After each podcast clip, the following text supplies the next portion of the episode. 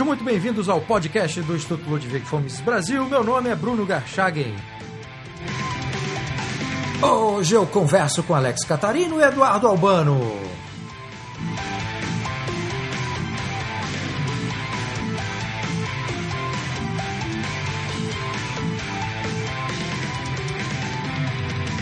Sejam muito bem-vindos, Alex Catarino e Eduardo Albano. É um prazer estar aqui contigo de novo, Bruno. Olá, Bruno. Olá, Alex. Prazer estar com vocês aqui. Muito obrigado aí pelo convite. Bom, obrigado vocês terem aceitado o convite. Alex, você que é editor da LVM e Eduardo, você que é cofundador e diretor de conteúdo da YouBook, que é uma empresa que se dedica à produção de audiobooks. Eu queria começar essa conversa então perguntando a respeito da parceria que vocês estabeleceram Alex, para saber por parte da LVM qual é o projeto que se tem que complementa né, o projeto editorial de livros físicos e também livros eletrônicos, mas qual é o projeto da LVM para audiobooks? Bem, Bruno, a LVM mantém o seu lema de liberdade, valores e mercado. O mercado, que é um dos pontos importantes que a LVM pretende defender e, ao mesmo tempo, trabalhar nesse mercado, livre mercado, ele tem cada vez mais demandado inovações, tecnologia. É o livro do Jeffrey Tucker que nós publicamos recentemente, A Bela Anarquia. É um livro que mostra que, por intermédio da tecnologia, nessa era digital em que nós vivemos, será possível termos um mundo mais livre. E o audiobook, o e-book e outras mídias são fundamentais para reforçar essa mensagem. Então a LVM, no projeto editorial, pretende não só ter os livros impressos em excelente qualidade, distribuídos nas grandes redes, mas também ter esses livros em outras mídias. Por isso, nós estamos nos esforçando em colocar quase todos os nossos títulos também no formato de e-book e no formato de audiobook. E o audiobook, ele tem sido uma ferramenta que o Eduardo até pode falar melhor do que eu, tem crescido muito o número de é, clientes dessa, dessa plataforma. Então, meio de, é um meio de nós levarmos nossas ideias para um público ainda mais amplo. É, antes de eu passar a bola para o Eduardo, eu queria te perguntar, Alex, quais são os livros que já estão disponíveis em audiobook? Bem, praticamente quase todo o catálogo da LVM já está disponível em audiobook no e-book. Nós temos hoje disponíveis no e-book os nove volumes até agora lançados da coleção Romises e até a promoção que vamos fazer agora com o e-book é lembrando o dia 29 de setembro, data de nascimento do Mises, e o dia 10 de outubro, data, data da morte do Mises. Então nós temos esses nove títulos da coleção Von Mises publicados temos o livro do professor Antônio Paim, História do Liberalismo Brasileiro. Nós temos o livro do Ricardo Sonderman, Churchill e a Ciência por Trás dos Discursos. Temos o livro do professor Mark Thornton, Criminalização, sobre da proibição das drogas. Nós temos o livro Jogando para Ganhar, do Roberto Mota nós temos uma série de outros áudios, alguns deles que foram lançados como material anexo da coleção Von Mises, nós colocamos como áudios avulsos, e temos também a, alguns artigos meus que serão na revista Mises, que eu gravei e coloquei disponível no e-book, e a nossa ideia é cada vez mais, é, a cada lançamento nosso, agora está em fase de produção, uma breve história do homem, então vai estar também disponível no catálogo do e-book. Estamos vendo com o professor Ubiratã Iori de colocar o livro dele sobre os proto-austríacos também no catálogo. E a nossa ideia é até é, gerar algum material no futuro exclusivo só em audiobook. Então, estamos vendo com os especialistas do IMB e com outras pessoas do movimento liberal, do movimento conservador, para que nós possamos também gerar material exclusivo em áudio. É, Eduardo, como é que um audiobook é produzido? Como é que vocês, no caso específico da LVM, fizeram para produzir cada um desses livros em formato de áudio? Primeiro eu vou fazer só uma breve apresentação do e-book, que eu acho é, importante. É, Ótimo. Nós, nós somos uma plataforma tá, de bem focada em audiolivro, tá? Nós temos e-books também, mas a gente nasceu, o nosso DNA é DNA de, audio, de audiolivro, é, e a gente é, iniciou a nossa operação é, de, indo é, totalmente indo totalmente na mesma direção que o mercado de música e o cinema é, adotaram, que é a assinatura ilimitada. Tá? Então, o, na, lá, lá atrás, quando a gente entrou no mercado, a gente pensou como que a gente vai implantar isso aqui no Brasil? Já era claro que tinham alguns players de cinema e música com, com modelos de assinatura ilimitado. A gente viu que o público brasileiro ele aderiu muito bem a, a esse modelo e a gente resolveu iniciar, iniciar a nossa operação. Quando a gente percebeu que a gente tinha um sonho e um desafio, a gente viu que o, que esse desafio, o maior, o principal era convencer as editoras em transformarem seus livros em audiolivros. Tá? Então, parte desse, desse estudo que a gente fez de mercado ou, e desse encorajamento da gente entrar passou pela produção. Então, como que nós vamos convencer as editoras de terem seus livros em áudio se elas, é, naquele momento, lá atrás, não tinham internet muito rápida, é, o audiolivro era conhecido como uma, uma plataforma em. Ele era conhecido como distribuição em CD, não tinha uma plataforma amigável que desse a experiência para o usuário de pausar, de lembrar onde ele pausou, de mudar de device e continuar ouvindo é, em, outro, em outros momentos. Tal. Então a gente resolveu aportar tecnologia e encarou a produção. É, o que, que a gente percebeu depois de muito estudo? Que é, as pessoas assimilam muito mais o livro quando ele tem uma gravação flat, quando ele tem uma voz humana ali gravando, uma, uma voz com uma boa personalidade que se encaixa é, ao livro, tá? ao que está escrito ali no livro, mas que ela não limite a imaginação de quem está ouvindo o livro.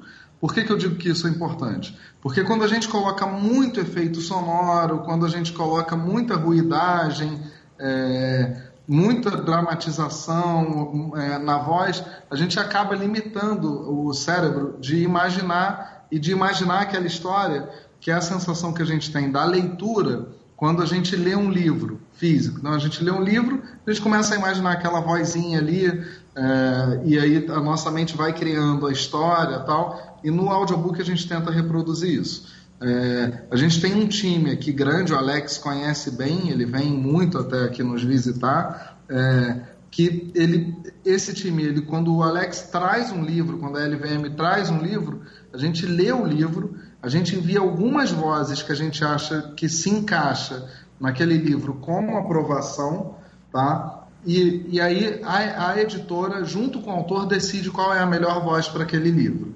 Tá? Então a gente faz um acompanhamento da, de toda a gravação. Então todo livro que é gravado aqui ele é revisado. Ele tem uma equipe aqui que escuta o livro e lê para saber se as vírgulas estão posicionadas certas da mesma forma que estão no, no livro, todos os espaçamentos é, e tudo feito de uma maneira que passa que passe o máximo de uma experiência de leitura também. Em termos de produção de cada audiolivro, eu vou passar a usar essa palavra que eu achava que, que, ainda era tratado pelo nome em inglês, mas na produção de um audiolivro, Eduardo, é, quanto tempo se gasta para, por exemplo, gravar um livro de 200 páginas?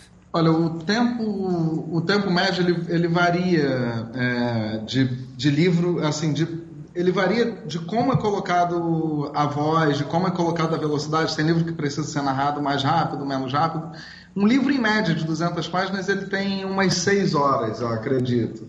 Tá? É, e, ele, e a gente demora 20 horas de gravação.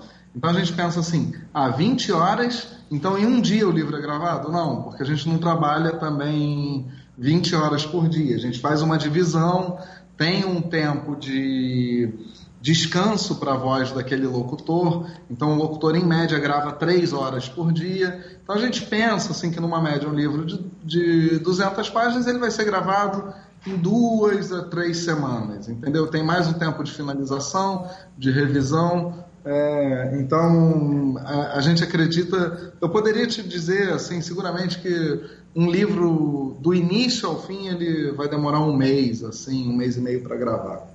Perfeito. Tem um ponto interessante da sua resposta que, que logo no início você estava falando que a escolha da pessoa que vai fazer a locução do livro, né? É, e aí a escolha da voz de acordo com cada livro é importante. Você consegue explicar como é que essa escolha é feita por vocês? Quer dizer, qual é a voz que se encaixa dependendo do conteúdo do livro? É, tudo começa com o básico, que é, que é com a leitura do livro, né? Então, como a gente já tem um time muito experiente, a gente lê o livro, a gente já tem um banco de vozes aqui, a nossa, o nosso time editorial ele se reúne, ele opta ali por três vozes que acham parecidas, a gente faz é, reuniões semanais para tomar essa decisão e a gente compartilha toda a decisão com a editora e com o autor, ou com a editora e com a agente. Então, todo esse processo, para ele ficar o mais assertivo possível, é, ele é compartilhado com a editora. Muitas vezes, tá, é muito comum o próprio autor narrar. Tá? E aí, é, quando o autor narra, quando o autor ele tem uma boa dicção, ele tem já uma forma natural de, de, de ler o próprio livro, é, as coisas se encaixam muito bem, tá? Então a gente faz de várias maneiras, mas geralmente é um, um locutor profissional é, com uma decisão tomada junto com, com a editora e com o autor do livro. É, eu gostaria de dar aqui alguns exemplos nisso que eu acho interessante, Bruno, Ótimo. do que o Eduardo está falando. Por exemplo, no caso do livro As Seis Lições, do Mises, esse clássico nosso foi decisão conjunta, até pensando um pouco no marketing. Nós escolhemos para narrador o Héctor Izuin, que é o dublador do Christian Bale na trilogia de filmes do Batman.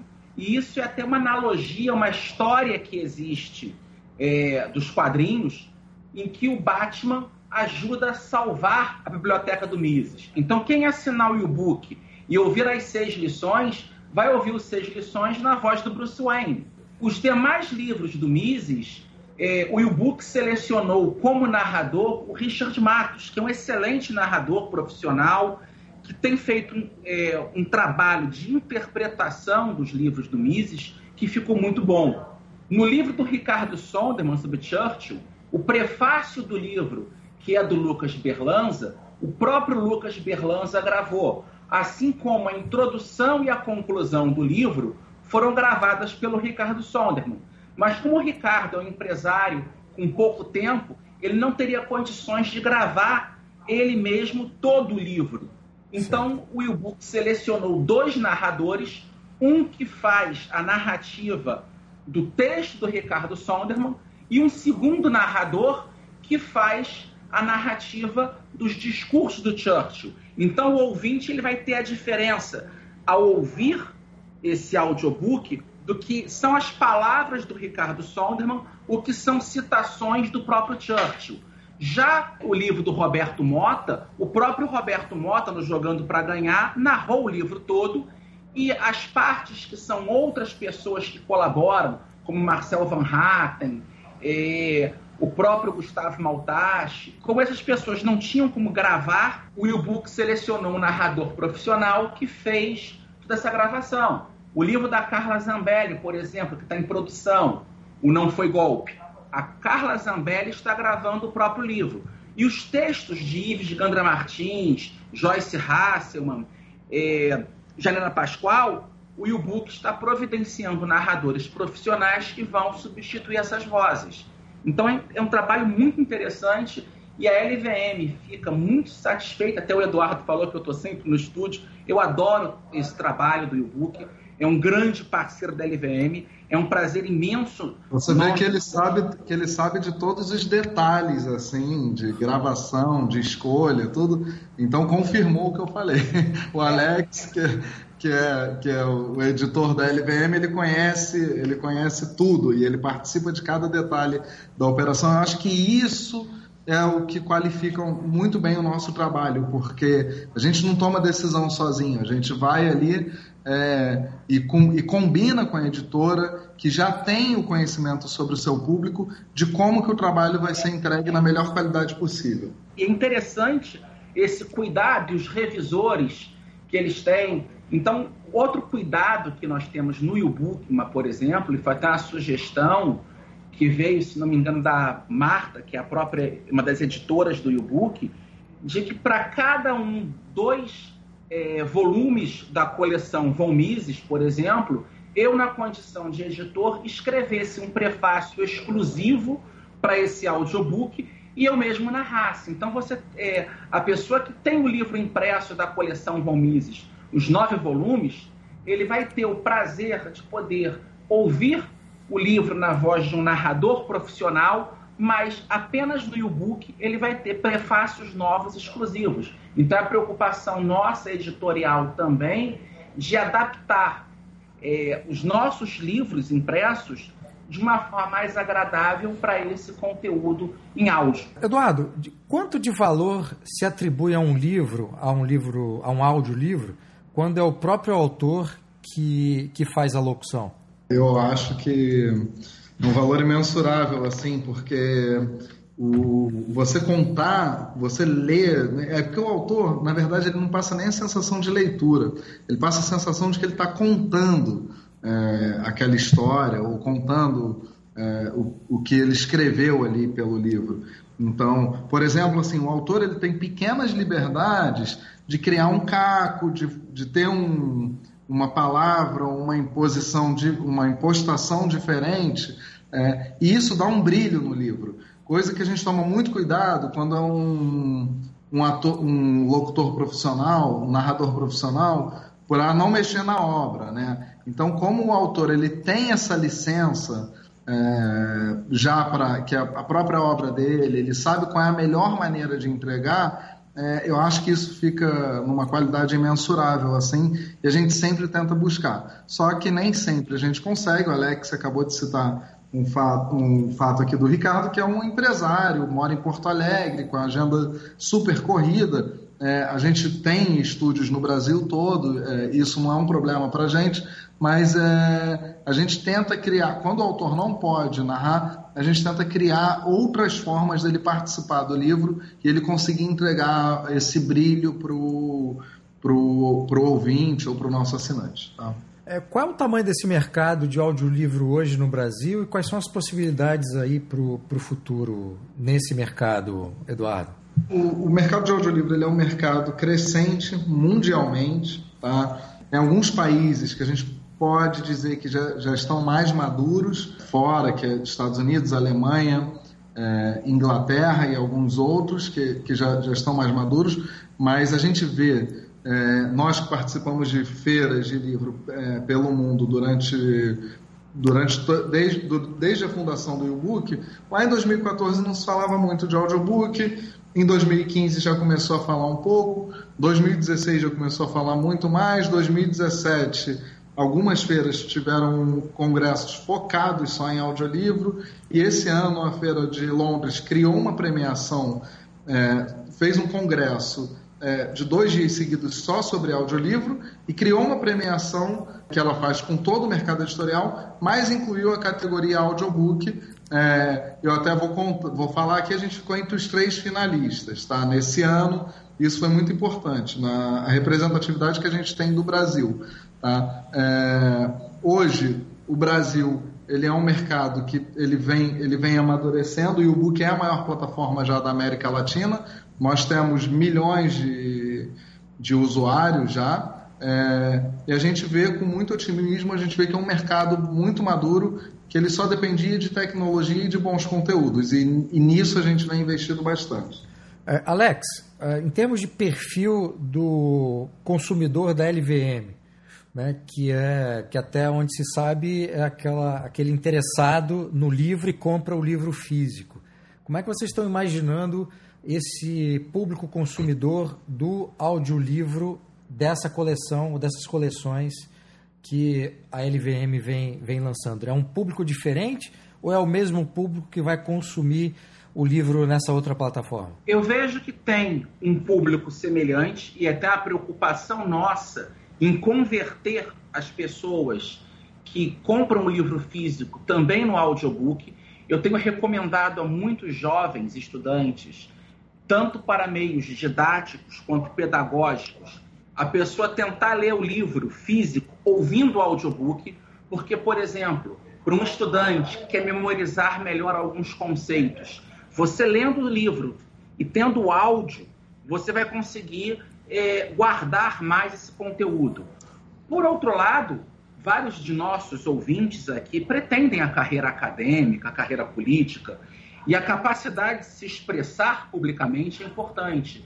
E o audiobook ele se torna uma ferramenta até de oratória, porque são narradores profissionais que estão gravando o livro e até o modo de falar corretamente algumas palavras, nomes de autores, o audiobook vai ajudar nisso e ensinar técnicas até de oratória para isso. Então, é. para esse público que já acompanha o livro físico, o audiobook ele é um complemento tanto pedagógico de capacitar mais este leitor, esse ouvinte no falar em público, como também um instrumento didático de aprender melhor. No entanto, eu tenho notado que alguns livros nossos, que o desempenho de venda não era tão bom nas livrarias Amazon, Saraiva, Cultura. Quando o livro entrou em audiobook, o audiobook se, é, fez que essa vendagem do livro impresso me aumentasse. Porque a pessoa que assina o e-book paga uma mensalidade pequena, como se fosse um Netflix, tem milhares de livros à disposição. Ele tem liberdade de testar o livro. Ele começa a ouvir, gosta daquele conteúdo, ele vai procurar o livro físico também. Então, o livro, é, o audiolivro, ele não é, compete com o livro físico. Ele acaba sendo um instrumento de marketing. Então, é fundamental para nós essa ligação de que, por intermédio do livro físico, a pessoa chega ao audiolivro e, por intermédio do audiolivro, ao livro físico. Então, são duas mídias que se complementam e a nossa expectativa é com isso, pela base de ouvintes, esses milhões de ouvintes que o, e o book tem, eu acho que até Desculpa tomar aqui o teu lugar, eu gostaria de faço até uma pergunta ao Eduardo, se ele puder falar depois um pouco mais sobre as parcerias do e-book com telefônicas e com, e com empresas, porque ele está levando essa plataforma a mais pessoas. Então, um público que nós nunca iremos atingir, com o audiobook nós estamos atingindo. Então, eu creio que essa parceria da LVM com o e-book vai ampliar muito mais o público da LVM e como a LVM tem uma parceria grande, isso é uma dificuldade, é que eu até esclareço isso para os ouvintes. A LVM é uma empresa distinta do Mises, só que nós temos uma parceria para lançar todo o catálogo do IMB pela LVM, mas tem outros títulos, como o livro do Ricardo Sonderman, da Carla Zambelli, do Roberto Mota, que não tem a ver com o objeto do IMB mas a LVM, como editora autônoma, vai ter catálogo, livros até que não estão de acordo com os princípios totais do MB. Mas a LVM é uma empresa comercial. Mas na nossa parceria com o MB e o nosso catálogo, muita coisa ligada aos temas do MB, ele vai até atingir um público mais amplo graças ao e-book. O e-book está, por exemplo, reproduzindo os teus podcasts na plataforma. O e-book colocou a última conferência de escola austríaca do MB e a ideia é que se coloquem outras conferências, palestras do MB também no e-book para as pessoas ouvirem. E o livro do Fernando Ures, que é o único livro do IMB, de fato, que está no catálogo do e-book. Então, além dos títulos da LVM, nós temos o livro sobre Bitcoin, e que tem sido um livro muito ouvido pelas pessoas e muitos e o segmento que o book tem de vários empreendedores, pessoas com pouco tempo e que às vezes na academia ou dirigindo estão ouvindo esse áudio, nós vamos conseguindo levar nossas ideias para um público mais amplo. É, Eduardo, você gostaria é. de falar alguma coisa sobre o que o Não, Alex eu queria complementar justamente isso, porque o estudante ele, tá, ele perde tempo no trânsito, ele tá, ou ele está dirigindo, ou ele está no ônibus, ou ele está no metrô, e são momentos que é, a gente tem uma grande dificuldade para ler. Por quê? Porque a gente fica enjoado, a gente está em movimento, não consegue. E o audiobook ele se encaixa naquilo ali. Nesses momentos ele se encaixa muito bem. Então a gente vê que a gente possibilita ajudar as pessoas que não leem mais porque estão sem tempo para ler e a gente consegue entregar o conteúdo naquele momento que ele não conseguiria ler, mas ele não consegue fazer mais nada, é, nem olhar para uma tela. Então, a gente brinca, a gente fala que o e-book é para ser usado no bolso e em movimento.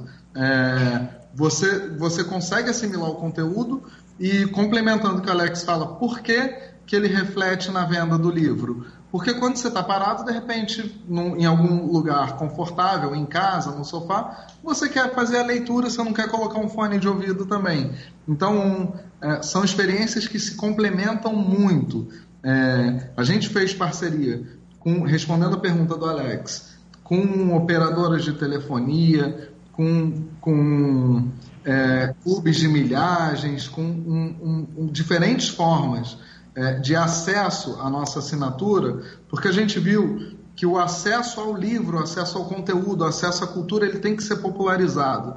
E no Brasil, é, a quantidade de pessoas bancarizadas não é alta e com cartão de crédito é menor ainda. Então a gente viu como que a gente consegue viabilizar as pessoas de terem acesso à nossa assinatura é, utilizando outras formas de crédito. Então, por que, que a gente fez parceria com operadoras de telefonia? A gente usa elas como gateway de pagamento, como a gente usa Visa, Mastercard, o, desde o cliente pré-pago, pode pagar por semana ali usando o crédito dele, desde o do cliente pós-pago, que ele paga no final do mês, ou se ele quiser usar o cartão de crédito, usar outras formas, ele, ele também está livre. Então, isso é muito importante, porque a gente consegue popularizar o acesso à cultura, popularizar o acesso à informação, a gente coloca podcast, revista, jornal, para criar o hábito das pessoas que, olha, não é só porque você está na esteira, não é só porque você está andando na praia que você não pode consumir cultura, que você não pode consumir o livro é, da Mises. A gente está viabilizando isso. Então,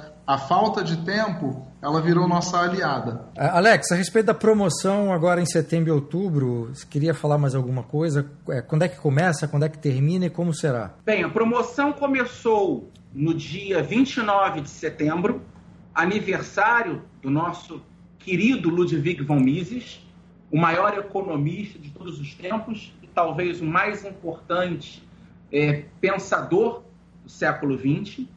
O Mises, como eu já falei, nós temos esses nove títulos do próprio Mises no catálogo do e-book, mas temos vários outros áudios, inclusive o, o teu texto que você escreveu como prefácio para o livro Caos Planejado foi gravado, está disponível é, no e-book.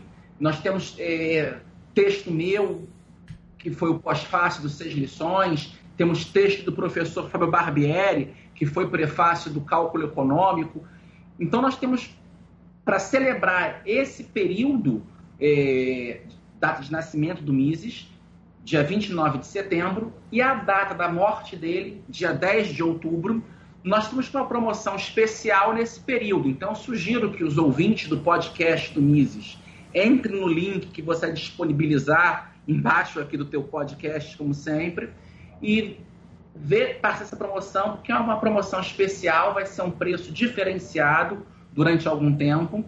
E essa promoção é a primeira que nós estamos fazendo. Nós vamos fazer no futuro, talvez lá para o Natal, em algumas datas especiais, fazermos essa promoção, porque eu acho importante converter esse público de seguidores do IMB para a plataforma do e-book. E vocês vão ter ali não apenas os livros da LVM, as conferências de escola austríaca, mas também a nossa preocupação de cada vez mais criar conteúdo exclusivo em áudio para as pessoas que acompanham o e-book e cada vez mais ter os lançamentos. Uma das minhas metas, eu espero conseguir cumprir no ano de 2019, é que antes do livro sair no formato impresso, ele já saia em audiobook, então, em um audiolivro. A pessoa vai poder é, ter, enquanto o livro está na gráfica sendo impresso, a pessoa vai ter pelo e-book uma exclusividade de já poder começar a ouvir esse audiolivro e até quando for comprar o livro,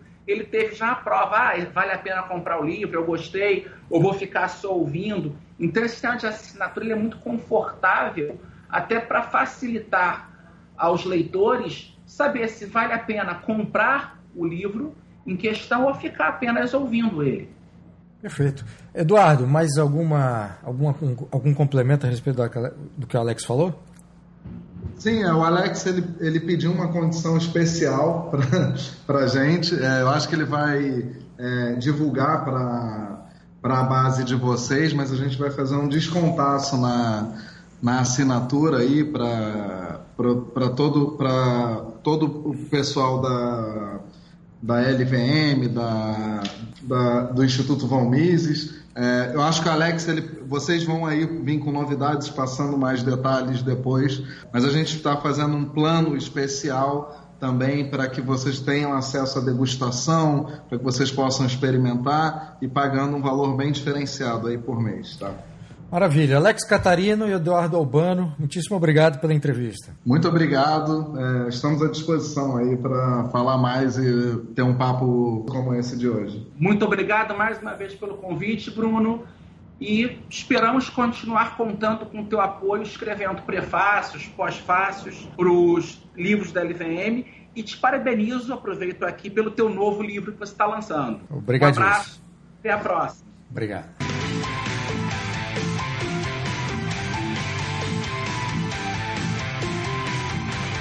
Este foi o podcast do Instituto Ludwig Gomes Brasil. Meu nome é Bruno Garchagen.